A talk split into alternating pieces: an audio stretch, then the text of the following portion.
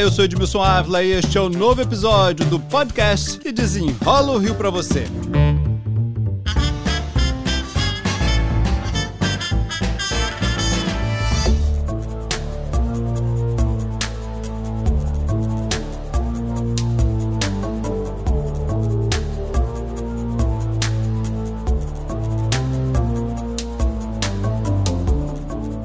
Abastecimento de água interrompido para 11 milhões de pessoas.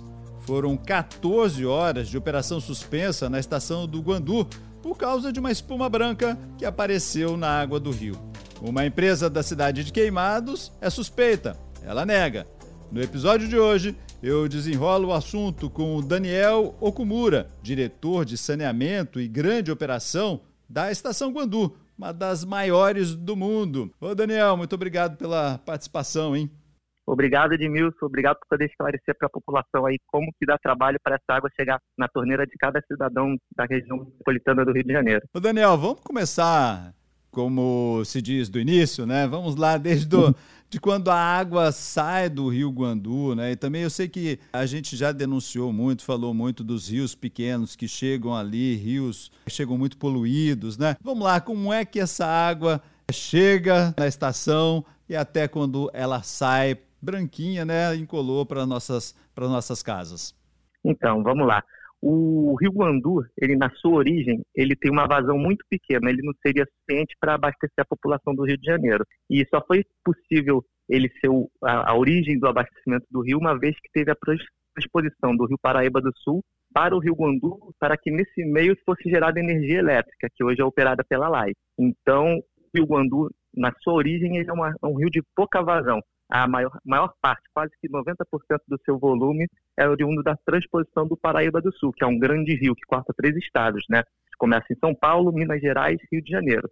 Então, o Guandu hoje é o nosso principal fornecedor nossa região metropolitana. E ele ainda ao longo do caminho ainda recebe mais rios aí, né? Exatamente. Aí, até ele chegar na estação de tratamento de água do Guandu, ele tem diversos outros afluentes que cortam diversos municípios. E esse aqui virou nosso, talvez nosso grande problema, né? Que esses rios estão chegando cada vez mais poluídos, né? Cada vez com lixo e com produtos químicos que nós vimos agora, né? Em grande quantidade, né? Exatamente. Aí explicando mais ou menos a relação Rio e Guandu, a gente pode falar o seguinte: do tipo de, de estação de tratamento que capta em rio, ele tem que ser, ela é projetada para uma qualidade de água bruta, tá? Por exemplo, vamos dizer que a Etaguandu é uma estação de tratamento de água convencional. Uma estação de, água, de tratamento de água convencional, ela deve captar água de rios que a gente fala que são rios classificados como classe 2.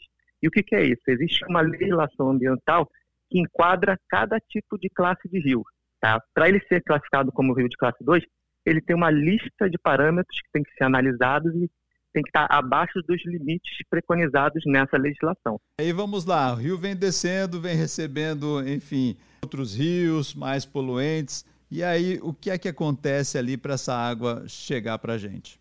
Uma vez que o rio percorre todo esse percurso e vai recebendo esses efluentes, ao longo do seu caminho, ele tem que chegar com essa qualidade de classe 2. A SEDA ela tem uma, um sistema de barramento que faz esse rio elevar um pouco o nível para que a gente consiga captar essa água através de elevatórias de água bruta, que a gente chama. Então, o primeiro processo de tratamento da SEDAI é um barramento no Rio Guandu, que nas imagens a gente consegue ver é uma grande estrutura de concreto com diversas comportas, né?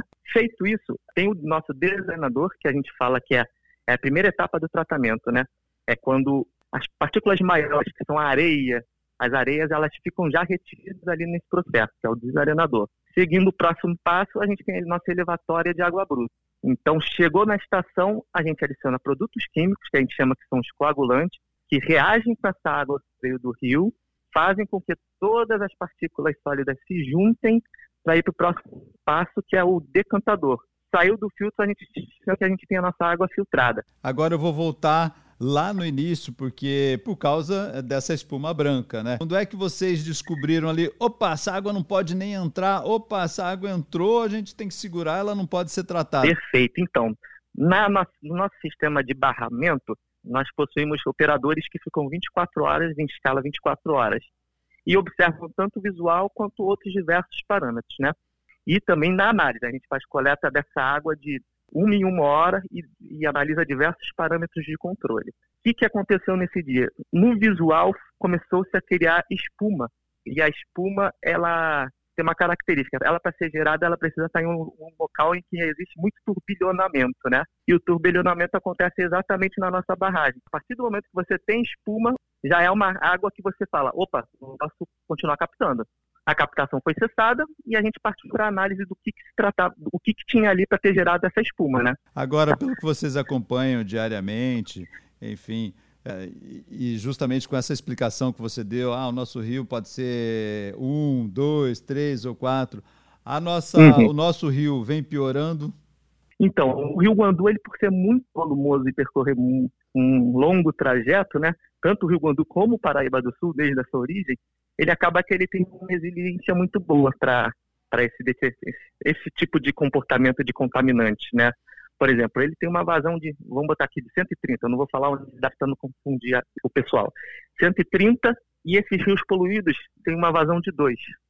Então a gente está falando um, um volume de 2 entrando num volume de 130. Então sempre existe aquela diluição que faz com que esses parâmetros nunca atinjam valores tão superiores. Por que, que a gente já suspeitou de um lançamento criminoso? Porque foi um volume tão grande de alguma substância que fez com que esse fator de diluição não conseguisse chegar, manter a característica do rio como classe 2. Então foi um volume, um despejo, diria, volumoso para conseguir ter criado esse impacto, né? E pontual, não constante. Então eu tinha tanta água de um lado e aqui tanto produto químico que não foi possível diluir, né? Exatamente, exatamente. Então aí, aí a gente já se alerta e sabe que nos dá tranquilidade até de falar que foi um lançamento pontual e que essa massa vai passar. Não foi uma coisa constante. Se fosse constante, a gente já teria detectado há muito tempo e, e estaria sendo diluído ali com o tempo, né? A gente perceberia a tendência de crescimento desse composto e aí já teria nos alertado. Mas não, não existia ele do nada dar um pico, né? Então foi um lançamento pontual. Só para a gente concluir esse papo aqui, nós estamos falando de uma das maiores estações do mundo, né? Sim, sim. O Guandu hoje é uma estação de tratamento de água do mundo em processo contínuo, que a gente fala, né? Porque na China existe a maior estação de tratamento do mundo em capacidade instalada, mas capacidade instalada não quer dizer que ela trata aquela quantidade, entendeu? E, e é importante até para a população ficar segura, porque a SEDAI hoje ela faz o um monitoramento constante, tanto dessa água que entra na estação, quanto no Rio Guandu e quanto nesses principais mananciais que vem com um determinado tipo de poluente para controle e prevenção de qualquer tipo de acidente que possa ocorrer, né? Daniel Okumura, diretor de saneamento e grande operação da estação Guandu. Muito obrigado pelas explicações aqui. Este podcast foi editado e finalizado por Felipe Magalhães. E eu, Edmilson Ávila, toda semana desenrola um assunto aqui para vocês. Até o próximo.